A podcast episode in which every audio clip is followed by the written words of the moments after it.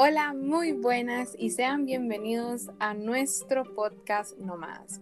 El día de hoy vamos a estar presentando el primer episodio de este gran podcast. Mi nombre es Sara Ramírez y estoy con mi compañera Erika.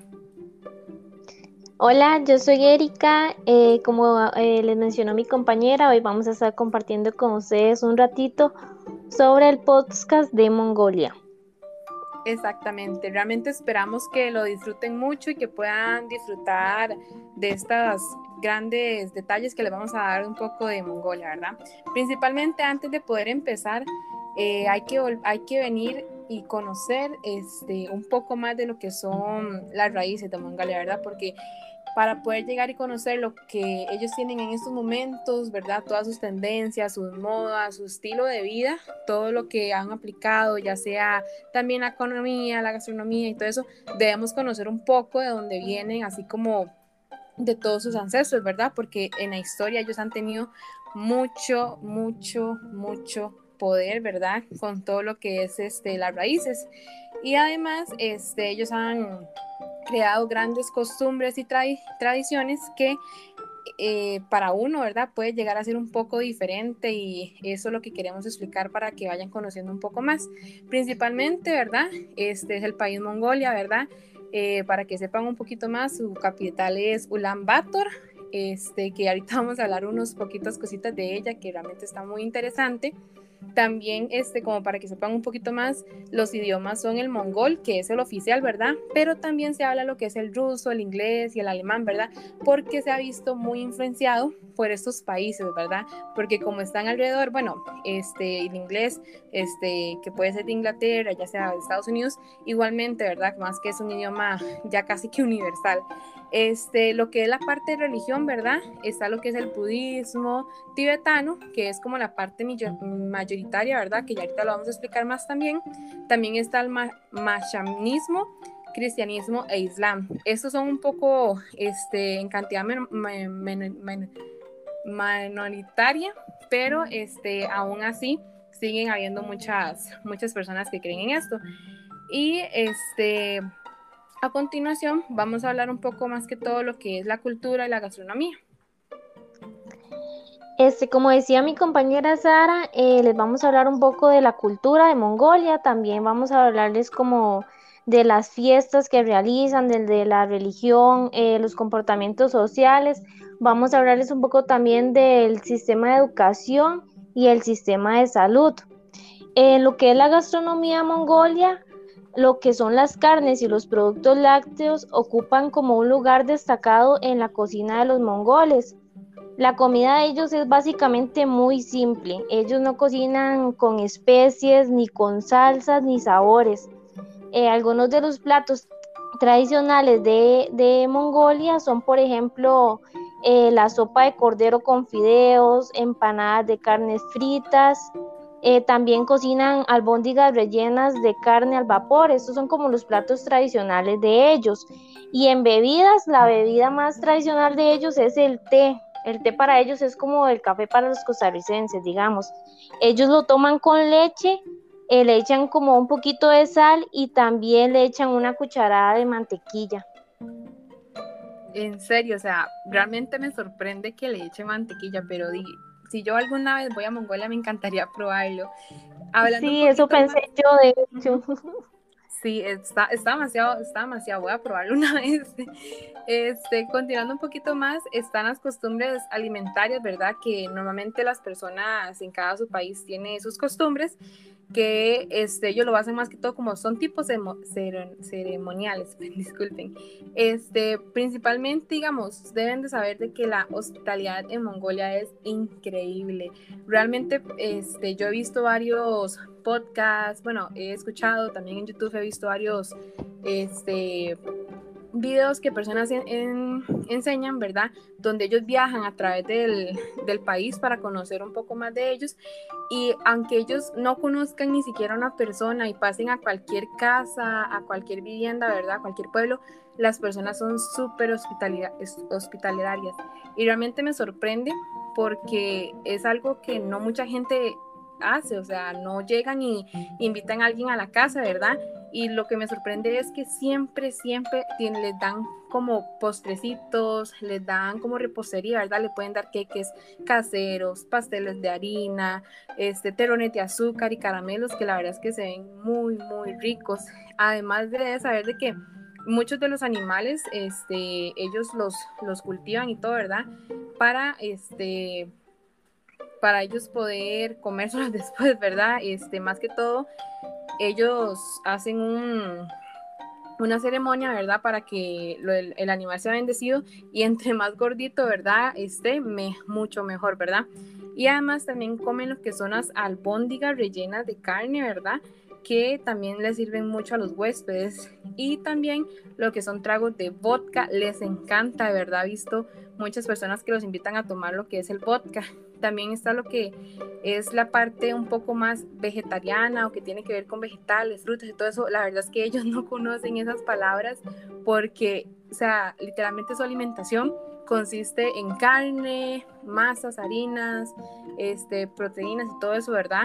Y casi que todo lo que son vegetales, frutas, ellos casi no lo consumen, ¿verdad? Entonces es un poco, un poco extraño, ¿verdad? Que a veces uno, los costarricenses, estamos acostumbrados a juntar lo que es el tomate, el pepino, la lechuga, ¿verdad? Entonces es un poco extraño, de hecho que un turista comentaba que él iba, una vez lo invitaron y él era vegetariano, entonces se le hizo súper complicado comer con ellos porque ellos comían carnes y es casi que de mala educación rechazar esa comida.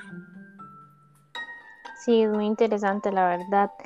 Este, bueno, cambiando ya este tema, vamos con como, cómo viven los mongoles. Es la verdad muy interesante porque el 50% de, la población vive en la capital y la otra, eh, la otra parte es nómada.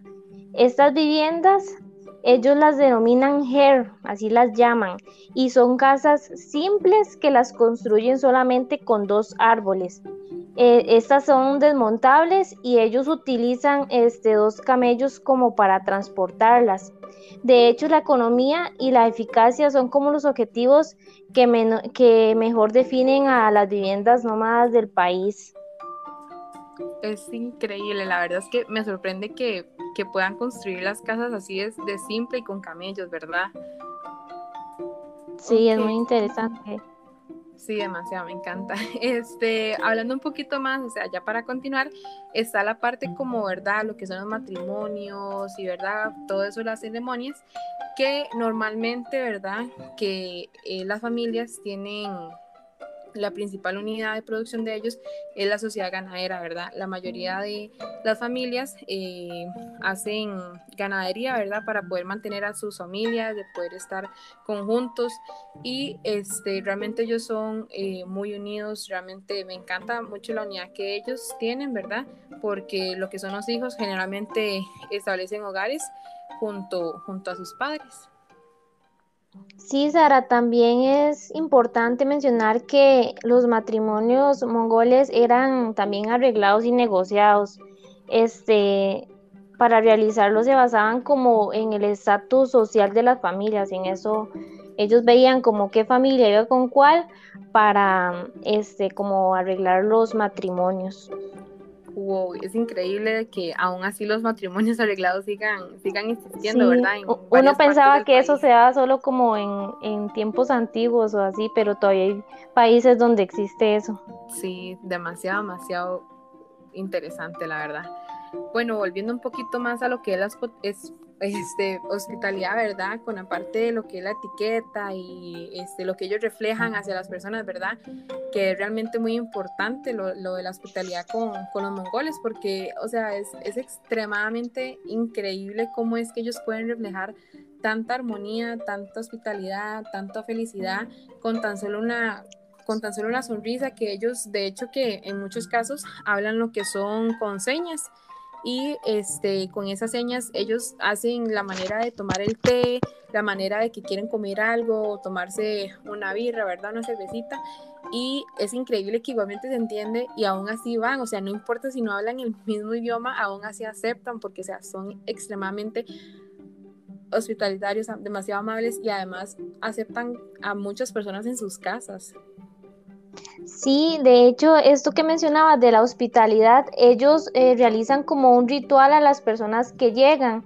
De hecho, la llaman el ritual de, de la botella de tabaco, si no me equivoco. Y se trata como que el invitado y el anfitrión se ofrecen o se intercambian sus botellas como para examinarlas, como parte de un ritual de saludo. Este, y ahora como ahora lo mencionabas también que digamos, este, la comida, cuando las personas llegan, la mejor comida es para eh, las personas y lo que decías ahora, que les ofrecen grandes cantidades de vodka. Wow, me sorprende. Uno termina alcoholizado saliendo de esas casas. Sí, seguro la gente vuelve fijo. Sí, y bueno, volví para otra romba, ¿verdad?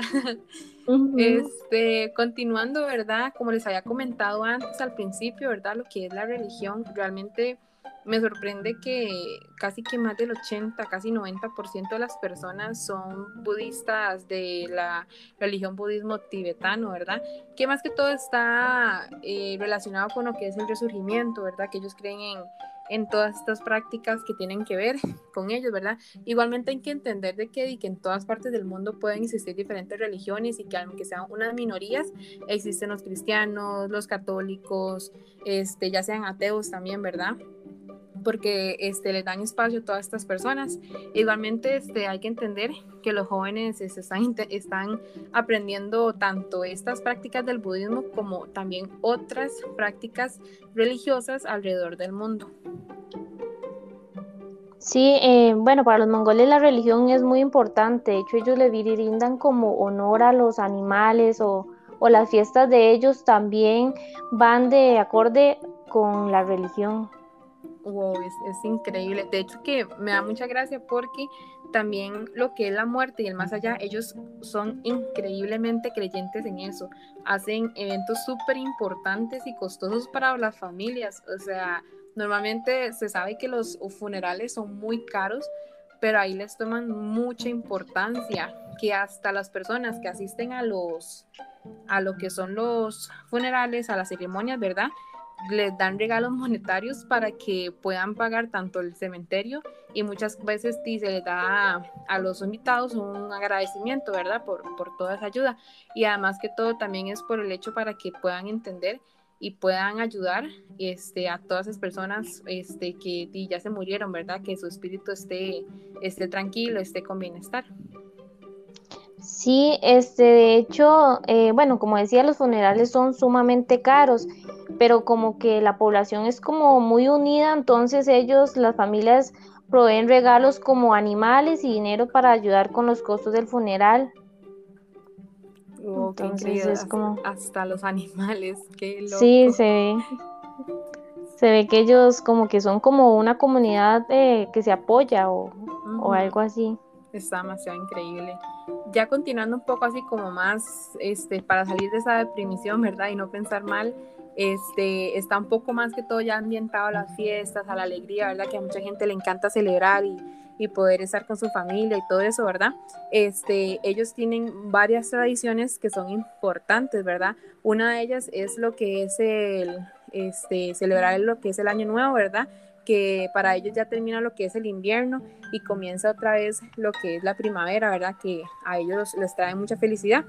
También está lo que es, disculpen si lo pronuncio mal, el Taxán Tazar, que es una larga celebración que comienza con el lobo o al, al altar más cercano y continuar a visitantes, digamos, familiares. Y lo que hacen es que van altares, rezan y todo eso, y después visitan a los familiares y todo eso, ¿verdad? También está lo que es el White Month, que es el Lunar, lunar Year, este, que es lo más que todo que lo del calendario de la luna, ¿verdad? Que ellos creen mucho en eso. Y también está lo que es el Nadam, que son tradiciones de juegos que ellos les gusta muchísimo, ¿verdad?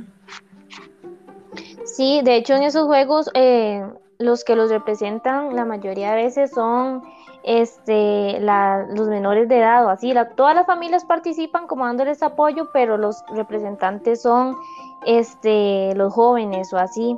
Y también las fiestas eh, de Mongolia se basan mucho en la religión y son bastante largas porque pueden durar semanas debido a que las largas distancias eh, que deben recorrer, de, recorrer las personas que, que asistan a ellas. Entonces, siempre duran como una o dos semanas qué loco, ¿verdad?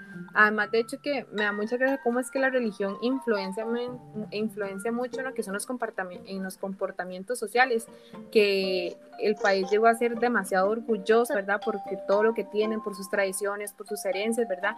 Por tantas increíbles cosas que hasta la religión crea lo que son privilegios de sociedad, ¿verdad? Depende de lo que crea, puede tener privilegios y que además puede llegar a tener varias supersticiones, ¿verdad? Que además también este, se debe saber de que no es una sociedad jerárquica, pero digamos, sí le tienen mucho respeto a los adultos mayores, que realmente es algo que se respeta porque no hay muchos países este, tienen ese, ese carácter, ¿verdad? Esa, esa característica que las personas pueden llegar y respetar a un adulto mayor y ellos sí lo hacen mucho. También, como decía antes, ¿verdad? Que las familias son súper unidas, ¿verdad? Y que les gusta vivir cerca, ¿verdad? Mantenerse todos juntos. Sí, de hecho, este, también les gusta como mucho participar de esas fiestas. Las, las personas lo esperan como con emoción y todo. Y es como, para ellos es como, son como fiestas de la independencia y cosas así. Entonces, ellos sí las esperan y, y de ahí las celebran bien. Es increíble, la verdad. De hecho que no sé si vos te has dado cuenta, pero a veces en Asia lo que es el saludo es súper importante. De que, por ejemplo, ahorita aquí en lo que es en Mongolia, ¿verdad? Se empieza saludando, este, o lo mejor sería saludar a la persona con mayor jerarquía o persona mayor, ¿verdad? Que el jefe, que el abuelo, que el señor, ¿verdad?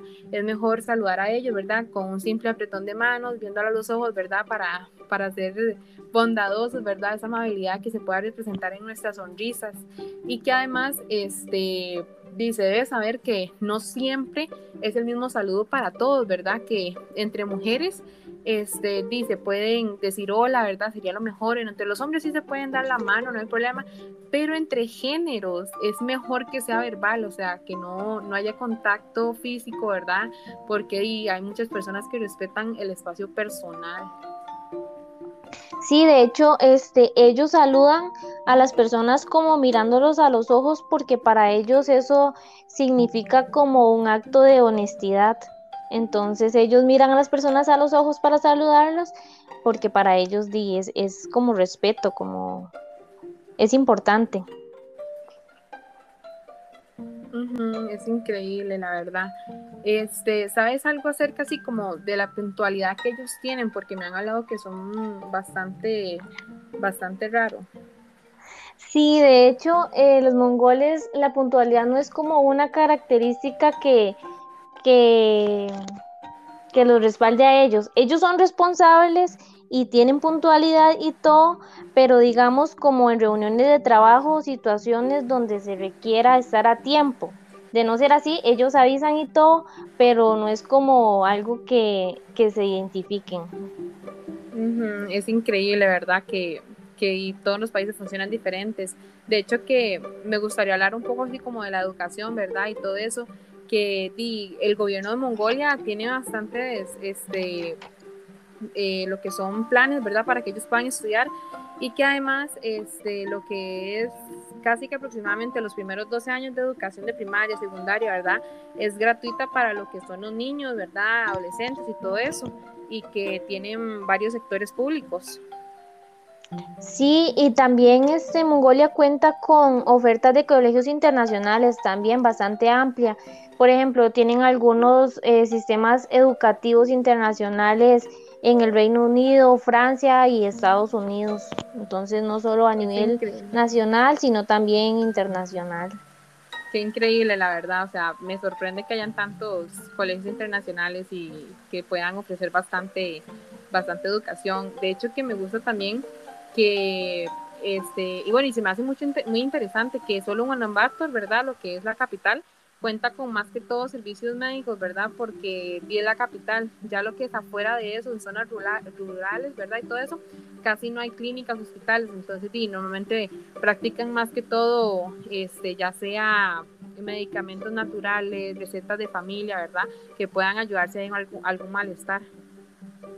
Sí, eh, la medicina en el país es gratuita, de hecho, pero si usted no cuenta con un seguro, este, los medicamentos y todo son sumamente caros.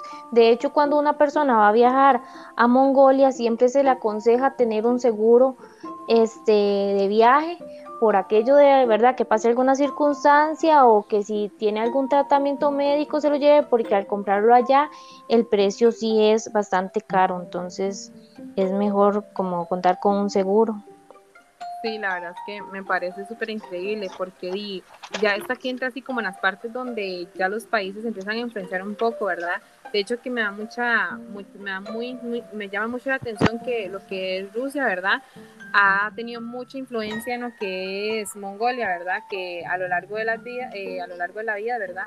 Eh, ha afectado mucho a Mongolia y se han acostumbrado mucho a eso. Además también Mongolia tiene mucha mucha cultura de, asiática, ¿verdad? Tanto asiática como oriental.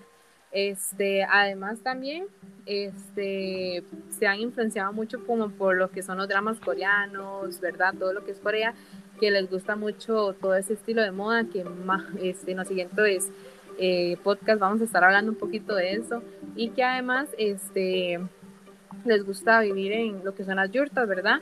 Y que este, crían lo que son los, los los ganados y todo eso, tal vez esas personas que viven así, tal vez no tienen tanta influencia o no las, tienen, no las han llegado tantas tendencias así, pero igualmente hasta un punto se han visto influenciados. Sí, bueno, cambiando de tema, les voy a comentar así eh, un poquito sobre costumbres de otros países en Mongolia. Esto es básicamente, por ejemplo, lo que son las reuniones de trabajo se asemejan a las que son de Estados Unidos, Inglaterra y Japón. Ellos tienen como protocolos similares a los de estos países. De hecho, siguen como, como un ritual que se saluda primero a la persona de mayor jerarquía, como lo comentaba ahorita Sara. También inician con una charla este, como para crear relaciones.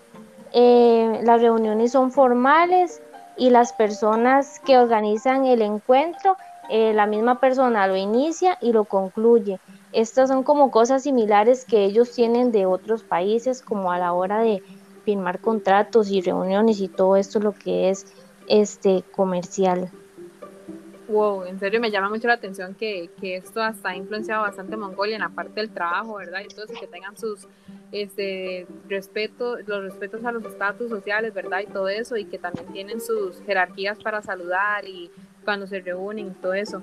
Realmente ha sido bastante interesante, este, ya así como para ir tirando así como un dato curioso, este, en Ulaanbaatar, ¿verdad?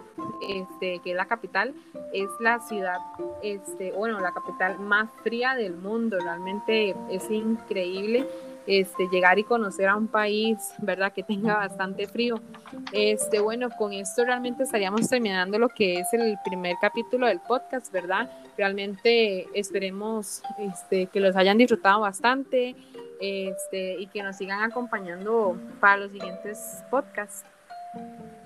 Sí, de igual manera, este, esperamos que esa información sea de su interés y como decía la compañera, esperemos que, que nos acompañen en los próximos podcasts eh, donde les vamos a estar hablando igual de Mongolia, solamente que como más tendencias de moda, este también lo que es como la parte económica y algunas otras cosas. Muchas gracias. Bueno, muchísimas gracias.